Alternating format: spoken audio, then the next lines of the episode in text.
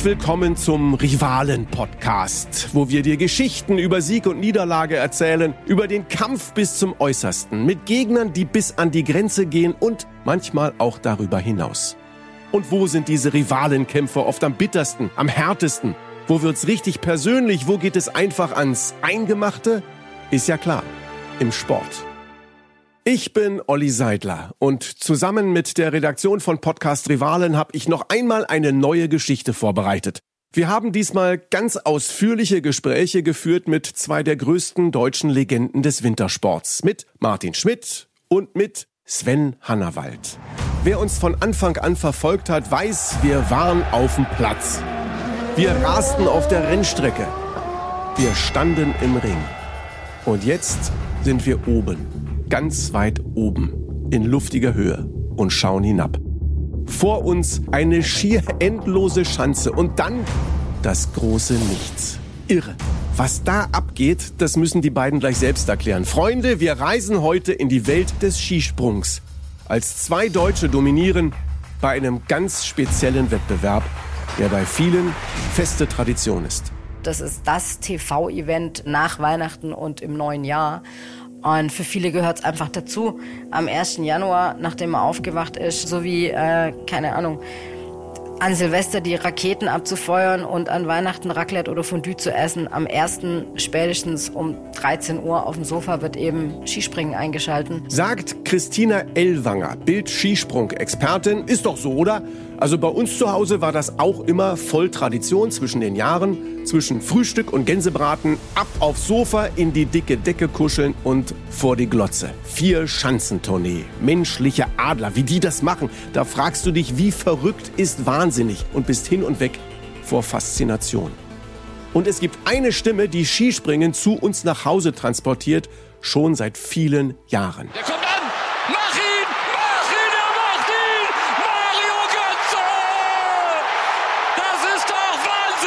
Ups, sorry, richtiger Kommentator, falsche Sportart. Windverhältnisse gut.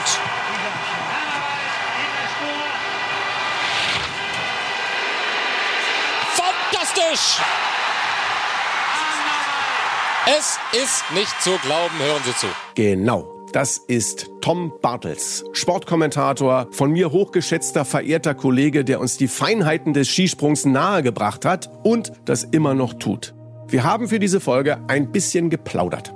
Was macht die Faszination dieser Sportart für dich aus? Die Faszination, wenn ich einmal auf dem Balken gesessen bin, ob als Erwachsener oder als Kind, glaube ich, dann äh, packt sich oder es packt sich nicht. Mich hat das vom ersten Tag an unglaublich beeindruckt, was diese Sportler leisten. Das ist nur zu schaffen, wenn du das von Kindesbeinen auf lernst. Wenn du aber nur dann das Endprodukt siehst, diese riesigen Flugschanzen oder selbst in Oberstdorf der Schattenbergschanze zu sitzen auf dem Balken, äh, denkst du, okay, wie soll das gehen? Wie soll das gehen? Das ist eine der Fragen, die ich heute klären will. So, bevor wir hier weitermachen, wir haben ja auch einen Bildungsauftrag, Leute, deswegen kleine Geschichtsstunde. Alles beginnt in der norwegischen Provinz westlich von Oslo in einem Ort namens Telemark. Ah, da landet schon was, oder? Hier liegt Schnee satt, überall und hier ist Platz und manchmal gibt's nur eine Handvoll Menschen pro Quadratkilometer. Und die Leute beginnen mit kleinen Mutproben. Sie springen von ihren Dächern, weil... Warum nicht? Unter den Schuhen haben sie sogenannte Gleitbretter und der erste Rekord, klar, der ist festgehalten, den gibt es 1860. Sondre Norheim, ein Zimmermann, springt von einem Felsbrocken herunter, 30,5 Meter. Das ist ein verbürgter Anfang. Später wird er Showspringer und geht in die USA. Ich habe das Gefühl, seine Geschichte wäre auch eine eigene Podcast-Folge. Aber egal, zurück zu den Norwegern. Weil die generell sehr umtriebig sind, breitet sich auch die Idee Skisprung aus. In ganz Europa. In Deutschland gibt es um 1900 sogar schon die erste professionelle Skischanze. 24 Jahre später ist Skisprung Teil der Olympischen Spiele und 1950 baut der Architekt Heini Klopfer in Deutschland eine gewaltige Holzkonstruktion. In Oberstdorf. Ja, klingelt schon bei euch? Reden wir gleich drüber. Die Leute damals auf jeden Fall waren begeistert. Wer irgend konnte, pilgerte selber ins Allgäuer Wintermärchenland, um die Wunder der fliegenden Menschen mit eigenen Augen zu sehen. Da ist Sepp Weiler. Mit 120 Stundenkilometern rast er über die Startbahn und wie mit Adlerschwingen segelt er durch die Luft. 165 Meter, ein Wahnsinn.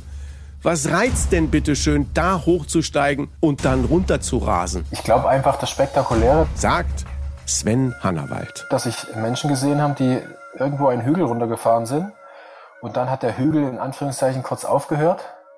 Dann sind die irgendwie durch die Luft geflogen und am Ende sind sie aufgekommen und es gab noch welche, die das geschafft haben, länger zu machen als andere. und das war dann irgendwie für mich so faszinierend, also wie man das machen konnte. Und äh, ich natürlich dann auch gleich das so, so gestrickt war, dass natürlich der weiteste der coolste war. Sagt also der Mann, der als erster alle Springen einer Vierschanzentournee gewonnen hat, der Weltcupsiege und WM-Medaillen gesammelt hat. So wie Boris Becker unser Bobbele ist und Michael Schumacher unser Schumi, so ist Sven Hannawald unser Hanni. Er hat natürlich schon als Kind angefangen mit diesem Sport. Genauso wie sein, naja, wie sage ich es jetzt, Freund, Kollege, Rivale, sprechen wir doch drüber. Auf jeden Fall genauso wie Martin Schmidt. Äh, ja, die, die Schanze, wenn man sächsisch, die, die kommt einem natürlich sehr groß vor, auf jeden Fall. Also es war damals, man konnte da knapp über 20 Meter springen auf der Schanze. Das ist natürlich für ein, als, als Kind kommt es einem sehr groß vor, auch alles sehr, sehr schnell und man hat natürlich auch, auch die Gegebenheiten, wenn man einmal losgefahren ist, dann kann man nicht nach links und rechts, dann, dann muss man es schon durchziehen und äh, deswegen war der erste Sprung schon eine große Überwindung zu wissen, okay, ich fahre jetzt da runter und ich muss da jetzt drüber, äh, aber es hat einfach von Anfang an wahnsinnig viel Spaß gemacht. Martin Schmidt, später unter anderem Olympiasieger, zweimaliger Gewinner des Weltcups. Ende der 90er Jahre hat Deutschland also ein unglaubliches Duo. Hannawald und Schmidt. Zwei Ausnahmesportler, dazu attraktiv, charismatisch. Skispringen wird in dieser Zeit zu einer der beliebtesten Sportarten bei uns. Die beiden werden im Grunde zu Popstars. Würde ich jetzt im Rückblick schon auch so sagen. Die Begeisterung ist riesengroß. Mädchen rufen ihre Namen. Ja nicht im Stadion aufgehört, sondern es ging im Hotel weiter. Das Hotel wurde belagert. Äh, Man konnte eigentlich nicht mehr vor die Tür gehen und war auch nicht immer ganz einfach, da irgendwo seinen, seinen normalen Wettkampfrhythmus zu, zu fahren, äh, weil es eben weil so Kleinigkeiten wie am Abend dann einfach nochmal 20 Minuten ein bisschen auslaufen gehen, ein bisschen joggen gehen. äh, Das war dann gar nicht mehr so einfach möglich und äh, muss man manchmal auch ein bisschen improvisieren. Aber seien wir mal ehrlich, die beiden sind Sportler. Darum geht es. Alles andere ist schön, ist vielleicht sogar auch mal toll, aber es geht beiden um Sport. Das merkt man heute noch. So unterschiedlich sind sie. Es geht darum, einen Moment einzufangen. Lasst uns kurz mal poetisch werden, Leute. Es geht um den Moment des Fliegens.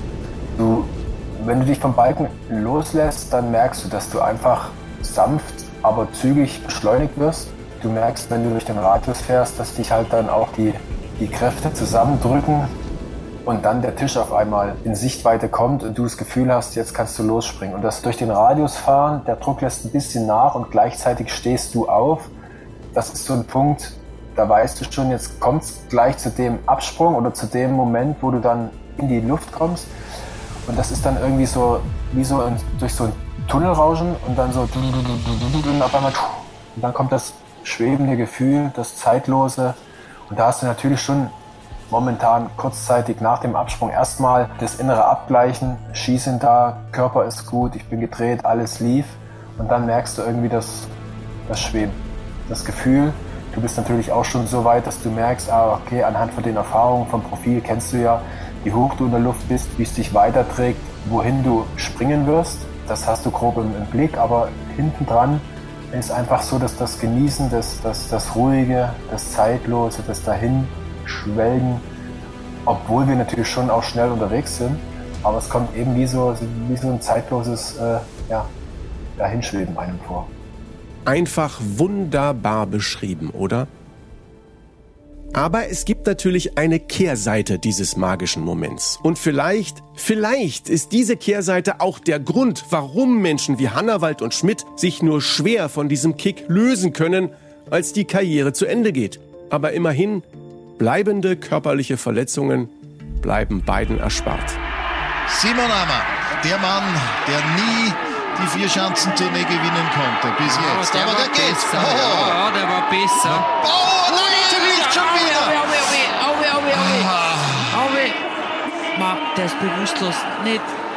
Der bewegt Auwe. Es gibt auf YouTube Videos, die nur Stürze zusammenstellen. Das ist teilweise echt gruselig anzusehen. Ich kann das nicht. Dafür bin ich zu weich. Für mich vor dem inneren Auge dieser Horrorcrash vom Norweger Daniel André Tande beim Skiflug-Weltcup in Planitzer.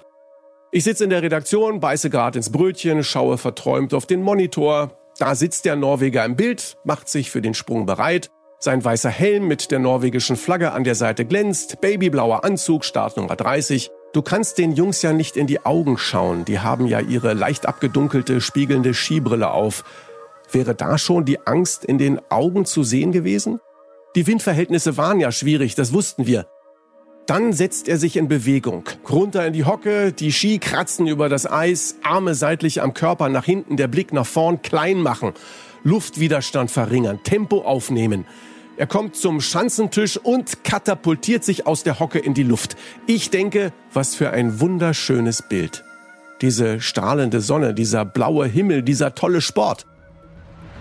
Die Kameraperspektive wechselt. Tande ist von der Seite zu sehen, dann von vorn. Ey, da stimmt was nicht. Tande kippt über die linke Seite nach vorn. Scheiße, das kann er nicht mehr korrigieren. Mehr als 100 Stundenkilometer, völlig ohne Kontrolle. Die Arme rudern, das ist viel zu hoch. Unkontrollierter freier Fall. Bei Meter 78 kracht er auf den weißen Beton. Der Körper prallt vom Eisboden ab wie ein Ball, der auftippt. Der reglose Körper rutscht den Hang hinab. Mein Brötchen klebt im Hals, unmöglich zu schlucken. Erster Gedanke, um Himmels willen, das kann der nicht überlebt haben. Doch, hat er. Gott sei Dank. Daniel André Tande wird notversorgt, in der Klinik ins künstliche Koma versetzt, um das Gehirn zu entlasten. Er wird mechanisch beatmet und intubiert. In den folgenden Stunden checkst du immer wieder Push-Meldungen. Tande wird wieder gesund. Keine bleibenden Schäden. Fast ein Wunder. Der Deutsche Karl Geiger musste direkt nach dem Tande Horror Crash in Planica seinen Sprung absolvieren. Er wusste nicht, ob sein Kollege überhaupt noch lebt. Wie muss das für einen Sportler sein, der einen Kollegen da stürzen sieht? Oder eben selbst schon mal so einen Crash erlebt hat. Im Skispringen fürchtet man so die, die Stürze, wenn, wenn man in, in der Luft die Kontrolle verliert. Also wenn ein Ski nach unten klappt oder beide Ski nach unten klappen und äh, der Ski dann quasi von oben Anströmung kriegt und äh, man wird quasi so kopfüber auf den, auf den Hang gezogen oder fällt dann runter und ist dann eigentlich mehr oder weniger machtlos und so die, die Machtlosigkeit zu spüren, das zu erleben und so man merkt, okay, jetzt hat man keine Kontrolle mehr, man weiß, jetzt deckt man gleich auf und man kann aber nichts mehr tun, so die Hilflosigkeiten in dem Moment. Schmidt passiert es, als er 16 ist. Er erinnert sich noch sehr genau. Der, der Moment, ähm, Ski klappt nach unten, man nimmt das wahr, man schon sehr hoch in der Luft und man weiß, man hat jetzt äh, keine Chance mehr, den Sprung irgendwie sicher auf dem Bein zu landen. Man versucht es noch, also mit einer reflexartigen Bewegung, aber man weiß jetzt, okay, jetzt der Hang kommt näher, ich habe die Ski nicht mehr unter mir, die sind irgendwo hinter mir und ich, ich werde jetzt gleich da ziemlich hart auf den, auf den Hang aufschlagen und das das, ähm, das habe ich noch sehr gut. Also ich habe noch das, das Bild genau vor Augen, auch, auch jetzt noch, auch den Moment, wenn man dann unten ist, wenn man dann aufgekommen ist, dann bleibt erst einmal die Luft weg, dann kann man mal für einen Raumzeitraum nicht atmen. Auch, auch das ist so ein, so ein Moment, der, der dann, der dann bleibt, ist, wenn man dann irgendwie mal ähm, 20, 30 Sekunden irgendwie versucht zu atmen und es geht nicht und irgendwann kriegt man dann wieder Luft.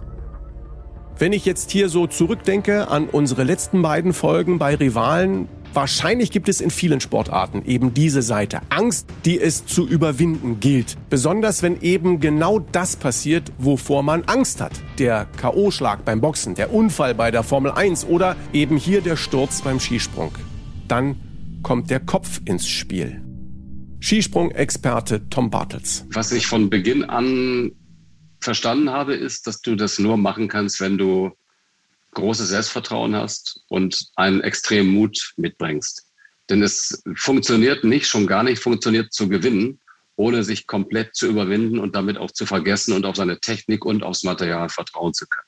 Wer das nicht kann, der kann niemals Skifliegen gegen die Besten der Welt gewinnen, weil das natürlich in der Spitze absolut Verrückte sind. Jetzt hat Tom es schon angesprochen. Es gibt eben viele äußere Faktoren beim Skisprung. Das Material, die Schuhe, die Bindungen, die Skier. Es ist ein ewiges Rennen. Die Sportler gehen bis an die Grenzen des Erlaubten. Das für uns Zuschauer auffälligste, die Anzüge. Die Anzüge, da ist immer so ein, so ein Spiel gewesen. Es gibt Entwicklungsarbeit, man versucht die Fläche natürlich zu vergrößern und die Regelhüter des Internationalen Skiverbandes versuchen, dem irgendwo entgegenzuwirken, dass es nicht eine zu große Materialschlacht wird und versuchen, das wieder zu beschränken. Es gibt ein, mittlerweile ein sehr genau gefasstes Anzugsreglement, das nicht mehr sehr viel Spielraum lässt. Und auch da versucht man natürlich noch das Optimale rauszuholen, dass man halt ähm, die Fläche die man hat, halt auch bestmöglich nutzen kann im Anzugsbereich. Und da ist schon immer viel, viel getüftelt worden und das war bei uns jetzt im Sport die letzten 15 Jahre doch ein ganz, ganz großes Thema. Da wird man sicherlich noch das eine oder andere finden, aber grundkonzeptionell würde ich jetzt sagen, ist man an einem Punkt, wo man schon eher am, am Ende ist. Natürlich auch ein Schaumgummi und ein Schaumstoff kann sich auch mal von der Oberfläche her ändern. Die Luftdurchlässigkeit muss trotzdem gegeben sein von den 40 Litern. Das muss sein von und hinten. Aber alles, wie der Stoff dann ist, von der Beschaffenheit, ob glatt oder rau, das sind alles Dinge, da testet man rum und kann es in Zukunft sicherlich auch noch Änderungen geben. Aber wir werden definitiv nie mit einem Latexanzug zum Beispiel springen, obwohl er vielleicht von der Geschwindigkeit her schneller wäre. Aber dann hätte er schon mal den Nachteil, dass er keine Liter durchlassen würde wenn man den so viel Löcher reinmacht, dass er die 40 Liter durchlässt, dann sieht es natürlich aus wie so ein Löcherkäse und dann wird man ja schon mal frieren.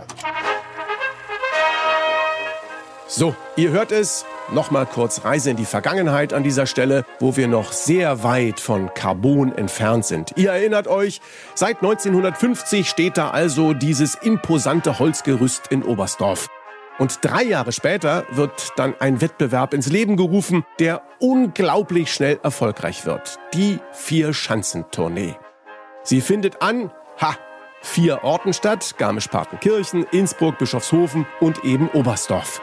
Die Sportler fahren damals noch schön gemütlich im Zug zwischen den Orten hin und her. Zum ersten internationalen Skispringen auf der Olympiaschanze in Garmisch-Partenkirchen musste der Schnee mit Lastwagen herbeigeschafft werden. Fundweise trug man die weiße Mangelware durch die Frühlingslandschaft auf den Sprunghügel. Die weiße Mangelware. Eigentlich eine tolle Formulierung, finde ich.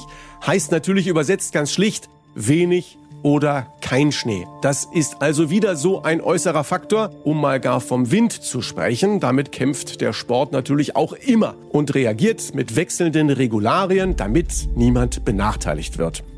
Seit gut 70 Jahren also findet nun die Vier-Schanzentournee statt und sie ist einfach ein Mythos. Nochmal Bildexpertin Elwanger. Ein Sieg bei der Vier-Schanzentournee der bringt natürlich noch ganz andere Möglichkeiten mit sich, weil der Tourneesieger wird automatisch nochmals komplett anders wahrgenommen. Der wird eingeladen. Da ist keine Talkshow, also ne, von Markus Lanz äh, über, wenn es Wetten das noch geben würde in dem Sinne, bis hin zum aktuellen Sportstudio. Das, der wird eine Medienpräsenz erleben, äh, wie es es in, wie es es seit sehr langer Zeit nicht mehr gegeben hat im Skispringen. Das Kuriose ist aber tatsächlich, wenn man den Skispringer fragt, Stellenwert der Vierschanzentournee. Für einen Skispringer, für den Sportler an sich, der möchte fliegen für den ist immer eine Skiflugweltmeisterschaft das Nonplusultra. Das Lustige ist halt nur letztlich, eine Skiflugweltmeisterschaft hat aber nicht diese Strahlkraft und nicht diese Bedeutung in Deutschland. Die Vierschanzentournee findet zwar jeglich, äh, jedes Jahr statt, nicht wie Olympia alle vier Jahre, sondern wirklich jedes Jahr, aber es ist einfach eine Traditionsveranstaltung. Wenn man überlegt, wir haben, ich glaube, im Schnitt kommen die mittlerweile auf fast sieben Millionen TV-Zuschauern, egal ob Auftaktspringen, Neujahrspringen oder am Ende Dreikönigsspringen. Man muss jetzt nicht großer Skisprung-Fan sein, um nicht irgendwann schon mal von der Verschanzentournee gehört zu haben. Und ähm, über die Tage ähm, wird da natürlich eine besondere Spannung aufgebaut. Das ist, ist was Besonderes. Meine Einstellung zu allem ist mir die Tournee wichtiger vom Wert her als vielleicht ein Olympiasieg oder ein Weltmeister, weil Natürlich ist Olympia alle vier Jahre, das ist kein Thema. Auch ein Weltmeister gibt es nur alle zwei Jahre. Aber es sind Tagesereignisse. Also sprich, es kann auch mal einen glücklichen Olympiasieger oder einen glücklichen Weltmeister geben. Äh, bei der Tournee gibt es höchstens einen überraschenden Tourneesieger. Aber auch der muss sich über zehn Tage durchbeißen. Meine Meinung, es gibt nichts Wichtigeres als die Tournee. Ich will jetzt nicht sagen, ist doch klar, dass Hannawald das sagt, aber ich sage es hier, ist doch klar, dass Hannawald das sagt. Hat er nicht auch alles Recht dazu? Er ist nämlich, ach, reisen wir doch noch mal zusammen in den Winter 2001. 9-11 ist erst ein paar Monate her. Es ist Dezember. Hannawald war damals ja schon in der gesamten Saison äh, in Topform, war durch seine Platzierung äh, für den Wettkampf auch automatisch qualifiziert, ließ dann die Quali-Springen aus, musste also jeweils gegen den Sieger der Qualifikation springen. War das schon etwas Besonderes? Das war etwas Besonderes und das zeugt einfach von zwei Dingen. Einmal, dass er damals total an sich geglaubt hat, völlig davon überzeugt war, dass er mit dem Trainerteam, das war ja damals Rainer Tess, äh, Henrik Lass und Wolfgang Steyert, sein, sein Heimtrainer, mit dem ein sehr, sehr enges Verhältnis hatte, dass sie ganz genau wussten, was sie tun. Sie waren sich ganz sicher in Sachen Material, Anzug, Ski, dieses ganze Paket Mensch und Material. Ich bin ja in der Saison hatten wir eigentlich einen Überflieger mit dem Polen Adam Malisch, der vor der Saison, wenn ich mich recht erinnere, sechs Weltcup-Springen dominiert hat und gewonnen hat. Äh, und wenn wir vor der Tournee in Springerkreisen eine Umfrage gestartet hätten, dann hätten 99 Prozent gesagt, Adam Malisch wird die Tournee in diesem Jahr gewinnen. 99 Prozent deswegen, weil ich glaube nicht, dass er von sich selber auch behauptet hätte, die Tournee zu gewinnen. Äh, dann wären es ja 100, aber so 99, wir waren uns alle sicher. Und so sind wir dann eben alle nach Oberstdorf gefahren. Das hat gepasst und zwar wirklich vom Timing her komplett auf die Tournee hin.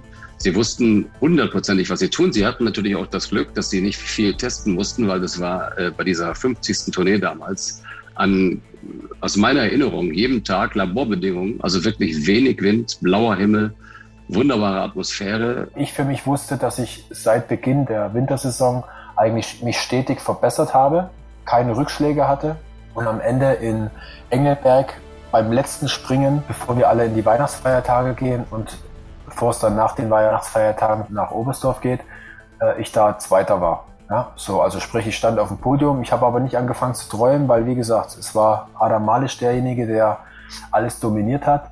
Und äh, dementsprechend ähm, habe ich mir da auch keinen Stress gemacht, sondern ich für mich selber, ich wusste, ich habe ein gutes Gefühl gehabt und mein Paket, wie ich es so geschnürt habe aus Material, Technik, mein körperliches Befinden, das war, das stand da und dementsprechend war ich gewappnet. Und in Ostdorf dann ähm, eher überraschenderweise ganz oben zu stehen, ähm, hat mich natürlich große Augen bekommen lassen. Äh, ich habe gestrahlt, ich war super happy, aber immer mit dem Bewusstsein, dass Adam, glaube ich, einfach irgendwas an dem Tag nicht hinbekommen hat und er sicherlich in Garmisch wieder der ist, der vor der Tournee dann eben auch war. Im Nachhinein erstaunlich, oder? Im Rückblick denkt man immer so, boah, der große Triumphzug in einem Rutsch durch, aber in der Situation dann doch Zweifel. Also beim ersten Springen in Oberstdorf gewinnt er mit zweimal 122 Metern vor den Österreichern Wiethölzel und Höllwart. Es folgt das Neujahrsspringen. In Garmisch dann, klar, ähm, hatte ich es dann mit äh, Andi Wiethölzel zu, tun. Ähm, auch da war Adam irgendwie, hat er nicht Fuß gefasst. Also habe ich schon gemerkt, dass er vielleicht ein größeres Problem hat, was er nicht ganz so schnell ähm, los wird. Kann natürlich sein, Erwartungsdruck, kann aber auch sein, dass äh, über die Weihnachtsfeiertage, wenn du dann auch Favorit bist, kannst du ja nicht so ganz loslassen. Du hast das ein oder andere Interview eben noch, wirst immer wieder mit der Tournee in Verbindung gebracht und kannst nicht ganz so abschalten. Und das ist meistens dann auch hin und wieder mal ein, ein Nachteil eines Favoriten vor der Tournee. Und das, äh, klar, hat mich natürlich ein weiteres Mal verblüfft und es nicht fassen können. Hannawald kommt als Zweitbester des ersten Durchgangs über die Wertung der fünf besten Verlierer weiter. Beim zweiten Sprung dann, bam, Bestweiter. 125 Meter vor Wiedhölzel und damit Gewinner von Oberstdorf. Zwei von zwei. Und natürlich, natürlich rühren sich die Medien. Na, Herr Hannawald, Tourneesieg. Aber ähm, auch bei Fragen, ja, jetzt haben sie schon zwei gewonnen, äh, Tournee, Grand Slam, hat noch nie jemand erreicht. Das habe ich dann auch wieder weggeschoben von mir und habe gesagt, das ist mir egal. Ich habe jetzt zwei deutsche Springen gewonnen als Deutscher. Bin unheimlich stolz, dass ich den Zuschauern dann eben auch nicht schenken konnte, aber einfach erleben lassen konnte. Und jetzt können von mir aus die Österreicher und Österreich gewinnen. Ist mir auch egal. So, das sind so ein paar Sachen, die, wo ich dann einfach immer noch eine Möglichkeit hatte, ähm, zum einen den Turniersieg von mir wegzuschieben, zum anderen natürlich auch das Thema Grand Slam mir aus, selber auszureden. Und das auch der, der Grund ist im Nachhinein, ähm, was ich dann auch gemerkt habe, warum es vielleicht bis dato niemandem geglückt ist, alle vier zu gewinnen, weil derjenige, der in Oberstdorf gewinnt, schon mal im Rucksack mit 10 Kilogramm Scheibe mehr hinten drin hat, weil er in dem Jahr der Einzige ist, der den Grand Slam schaffen kann. Und das habe ich dann auch natürlich nach meinem weiteren Sieg in Innsbruck klar gemerkt, was da ähm, auf einen zukommt. 4. Januar, Innsbruck. Ich konnte es mir natürlich auch überhaupt nicht mehr selber ausreden, weil Innsbruck auch nochmal so ein, so ein dominanter Sieg war. Also da habe ich, glaube ich, 20 Punkte Vorsprung gehabt vom zweiten oder 15, ich weiß es nicht mehr. Und da war mir natürlich dann auch bewusst, okay, also wenn sie dich jetzt fragen, kannst du nicht sagen, nee, nee, das wird bestimmt nicht. So dominierend, wie ich da in Innsbruck gewonnen habe. Dominierend, das kann man sagen. Rivale Höllwart springt ganze 8,5 Meter weniger im ersten Durchgang. Hanna Wald dann 134,5. Schanzenrekord. Es ist fast beängstigend, auch im zweiten Durchgang Bestweite. Da konnte ich dann selber auch nicht mehr raus aus der, aus der Nummer und ähm, habe mich natürlich gefreut, nicht fassen können, dass ich auch Innsbruck gewonnen habe, aber gleichzeitig habe ich natürlich gemerkt, dass irgendwie die freudige Erwartung oder das lockere, leichte äh, mit, dem, mit der Landung in Innsbruck sofort weg war. Ob er dieses vierte Springen jetzt auch wirklich auch nochmal packt, das war offen, es war ja auch lange offen, es war ja knapp genug. Druck.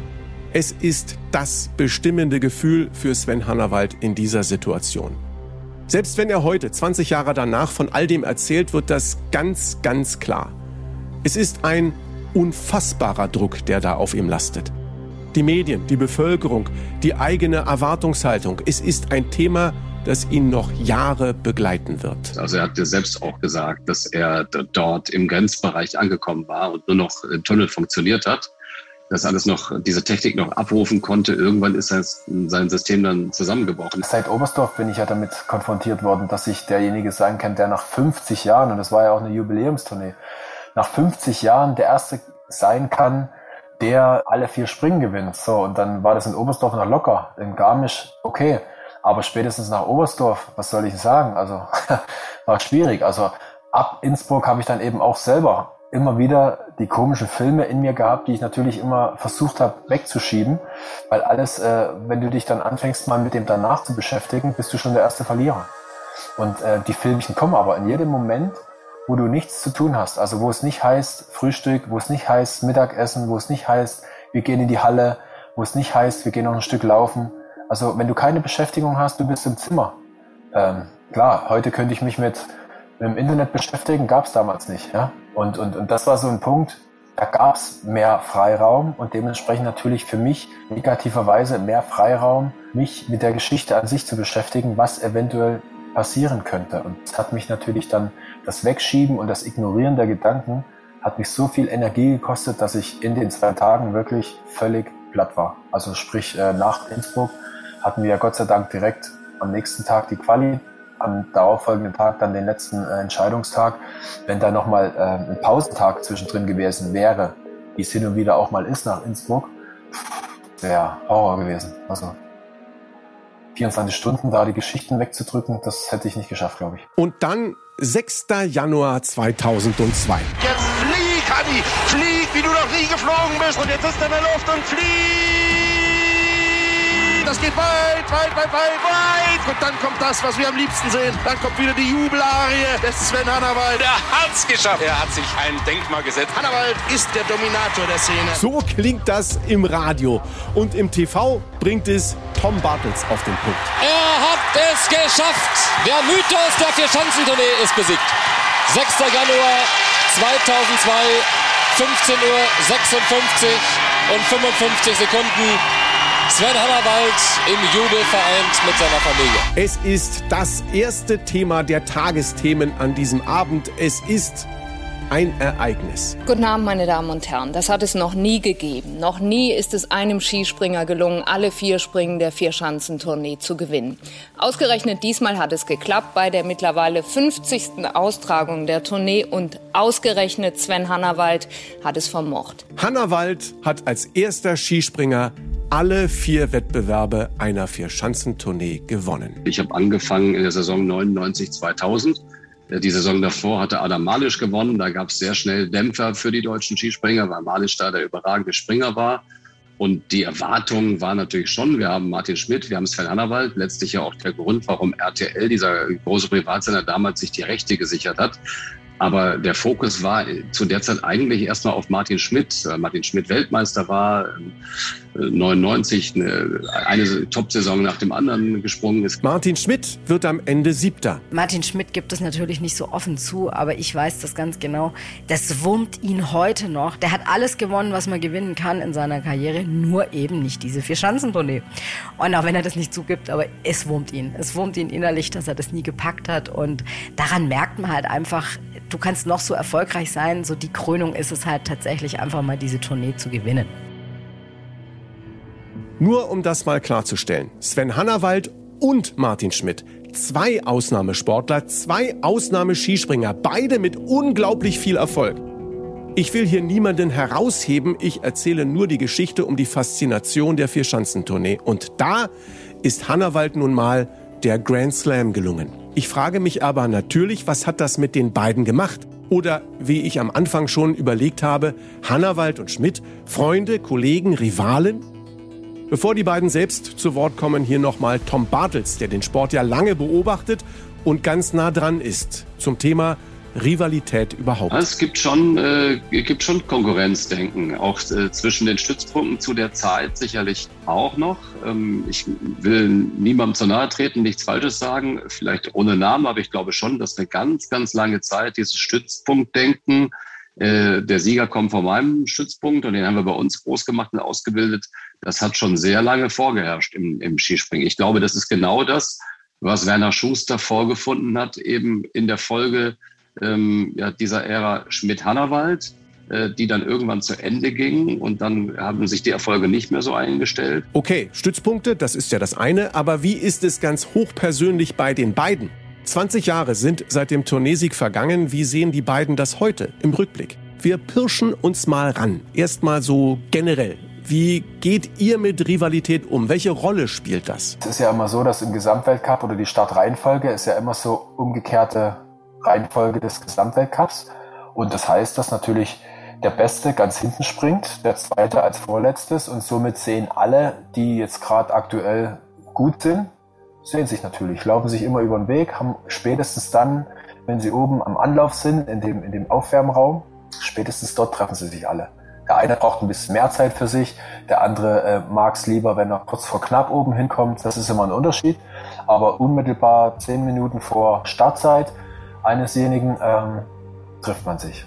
Und hat natürlich dann immer so ein Gefühl von ja, Konkurrenznähe.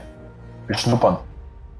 Ist das nicht eine krasse Situation? Du hast da deinen härtesten Rivalen immer direkt vor der Nase, beziehungsweise im Nacken. Zeit für Psychospielchen oder wie? Ich habe auf jeden Fall nie den ultimativen Kontakt gesucht, um dem Gegner zu zeigen, wie toll und wie stark ich heute bin. Ich war bei mir und habe mich auch bei mir äh, einfach dann auch weiter aufgehalten. Hin und wieder ähm, bin ich natürlich nicht so einer, der jetzt die ganze Zeit auf den Boden guckt, sondern wenn ich mal eine Tür aufmache und dann äh, die Leute gucken, ist natürlich klar, dass man sich grüßt und hin und wieder vielleicht auch die eine oder andere Situation im Aufenthaltsraum dann oder Aufwärmraum oben merkt man ja, wenn was passiert, dann guckt man ja auch. Gerade im Skispringen ist eigentlich schon wichtig, dass man sich auf sich selber fokussiert und äh, dass man guckt, dass man selber weiterkommt und dass man sich jetzt ähm, so, ich glaube, es ist jetzt nicht der erfolgsversprechende Weg, wenn man jetzt gegen jemand arbeitet, wenn man da Energie drauf verschwendet. Verstehe, verstehe. Jeder ist bei sich. Aber Jetzt mal Butter bei die Fische. Schmidt, Hannawald, Hannawald, Schmidt, zwei Männer, gleiche Generation, gleiche Sportart, beide in der Weltspitze aus der gleichen Nation. Das kann doch nur Ärger geben, oder? Bei mir war es eigentlich immer so der Wille, eigentlich erfolgreich zu sein und, ähm, und einfach die, die Sachen, die ich mache, einfach so gut ich es kann zu machen Ähm, das war für mich eigentlich immer Motivation genug und da brauchte ich jetzt keine äußeren ähm, Feindbilder. Aber trotzdem, sage ich mal, wenn man jetzt, kann es jetzt vielleicht nicht Rivalität nennen, aber ähm, und Vorbild ist auch das, ähm, das so ein falscher Ausdruck, aber im Team so einen gewissen Konkurrenzkampf zu haben, das ist schon wichtig oder so ein bisschen so Leitlinien zu haben, also zu sehen, okay, was macht, was macht der andere? Und äh, man versucht ja so seine Bereiche zu optimieren. Und manchmal kommt man einfach auch vielleicht nicht auf alles selber und dann sieht man, okay, der macht das ein bisschen anders und das ist eigentlich ganz gut und da kann ich vielleicht doch noch was lernen. Und ähm, so kann man sich schon auch in, in einem Team gegenseitig beflügeln der Weg von vom Sven und von mir ging eigentlich schon recht parallel, auch ähm, in, den, in der Phase, wo wir noch nicht im Weltcup waren, also oder wo wir so gerade so auf dem Sprung waren. Er ist ja ein paar Jahre älter, er ist ja vier Jahre älter wie ich und ähm, hatte schon ein paar Jahre Continental Cup Erfahrung und war immer so ein äh, und ähm, und dann hat man eigentlich ein, ein Jahr, wo man ähm, eben so zusammen trainiert haben, wo wir ähm, ja zusammen eben in der B-Mannschaft waren, da ähm, viel viel bewegt haben jetzt selber. Also wir sind da einfach gut nach vorne gekommen und ich glaube schon, dass wir uns da gegenseitig ziemlich ähm, auch ja, uns auch gegenseitig geholfen haben. Also man hatte einfach eine, eine Orientierung. Also ich wüsste jetzt nicht, wenn wir uns nicht schon weit vor unserer guten Zeit kennengelernt hätten, wüsste ich jetzt nicht, wie unser Verhältnis gewesen wäre. Aber dadurch, dass, weil es einfach schwierig ist, intern, wenn wirklich dann zwei in der Zeit aufgebaut werden als die Idole, ist natürlich immer schwierig, vielleicht auch mal eine Agentur ein bisschen zu dämpfen und zu sagen, jetzt bleib mal ruhig. Also ich muss jetzt nicht irgendwie immer lesen, dass ich der Beste bin, sondern es gibt ja auch einen zweiten und so weiter. Also ist immer nicht ganz einfach. Aber dadurch, dass Martin und ich, wir, uns schon weit vor unserer guten Zeit kennengelernt haben, weil ich dann eben auch im Schwarzwald im, im Skilanat war und wir dann auch das ein oder andere Mal gemeinsam am Abend weggegangen sind äh, in der Gegend, ähm, wo er ja auch gewohnt hat, wo ich dann auch bei ihm übernachtet habe. Also wir hatten da schon eine ganz andere Basis. Es gibt da eine ganz feine Anekdote. Die beiden haben sich nämlich mal ein Zimmer geteilt. Das war bei der WM in Bischofshofen. Ich stelle mir da so zwei schlichte Holzbetten vor und über den Betten hängt die Deutschlandflagge. Ist das nicht ein Bild, das wirklich viel aussagt? Natürlich haben wir gemerkt, dass ab einem gewissen Zeitpunkt, als es bei Martin dann äh, anfing, gut zu werden, 96, 97 schon in der Saison, ist bei ihm der Stern aufgegangen. Und da hat man schon gemerkt, dass natürlich er mehr Sponsorentermin hatte, mehr Verbindlichkeiten hatte, äh, die wir so nicht gewohnt waren. Und deswegen auch wir so ein bisschen nicht auseinandergegangen sind, aber, aber temporär e-, eben nicht mehr die Zeiten hatten, die wir vorher hatten. Und und als wir dann gemeinsam uns wieder gefunden haben in einer Zeit, wo beide erfolgreich waren, hatten wir auch wieder was Gemeinsames und konnten natürlich eben auch die Situation des anderen völlig nachvollziehen. Ja? Und somit kamen wir auch klar auf ein Doppelzimmer und, und hatten auch kein Problem, äh, gemeinsam dann irgendwo auch für uns die Wege zu finden, weil es natürlich nicht ganz so einfach ist, weil wir immer mehr gemerkt haben, die, die Öffentlichkeit fragt sich, wie zwei Konkurrenten, Hauptkonkurrenten im eigenen Team, äh, Kumpels sein können. Ha! Erwischt! Natürlich, im Wettkampf wollte jeder vom anderen sein, ist ja völlig klar. Aber wir haben natürlich jetzt nicht unbedingt hintenrum irgendwelche Dinge versucht zu spielen und zu beeinflussen, dass man dann am Ende vorn ist, sondern für uns war es immer so, der Beste steht vorn. Und wenn es vorbei ist, sind wir wieder wir. Ganz einfach. So, und ähm, der, der Konkurrenzdruck intern hat uns aber auch gegenseitig beflügelt, dass wir so gut sein konnten. Wir hatten unsere Vorgeschichte und dementsprechend hatten wir eine gesunde Basis, die wir dann natürlich auch, obwohl wir intern Konkurrenz hatten, weiter äh, gelebt hatten wie es dann halt ging. Völlig okay. Also wir, wir haben uns ja gut, gut verstanden und, ähm, und eben haben ja auch das ganze Jahr zusammen trainiert. Also das ähm, äh, eben, wir haben auch so von dem Zugang, ähm, ich habe es vorher angesprochen, jetzt auch die, die ganzen Team, auch was jetzt so Regeneration angeht und so einfach so die ähm, die sehr leistungsorientierte Einstellung, da waren wir uns, glaube ich, schon sehr, sehr ähnlich. Wir wollten einfach ähm, erfolgreich sein und das, das hat auch im, im Zimmer dann super, super gepasst. Also wir haben uns äh, gut verstanden und das, was Sie beschrieben haben mit der Deutschlandflagge. Das war bei der WM in Ramsau und Bischofshofen. So haben wir uns eingestimmt auf, auf die WM, sind da hingefahren und äh, haben das Zimmer bezogen und haben eben über unser Bett, unser Doppelbett haben wir eine schöne große ähm, Deutschlandfahne äh, gehängt und, ähm, und waren dann, glaube ich, guten Stimmung. Und dann haben wir ja eben das, äh, das erste Springen auch mit äh, auf Platz 1 und 2 beendet und ähm, eben mit Weltmeister und Vize-Weltmeister und haben dann das Teamspringen auch gewonnen und das war natürlich eine, eine große Sache.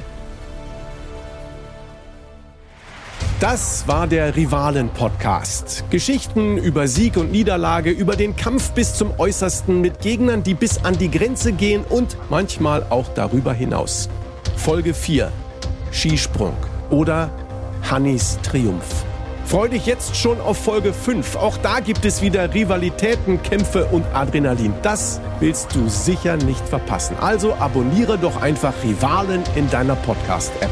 Das war's also von meiner Seite. Ich bin Olli Seidler und ich bin raus. Macht's gut.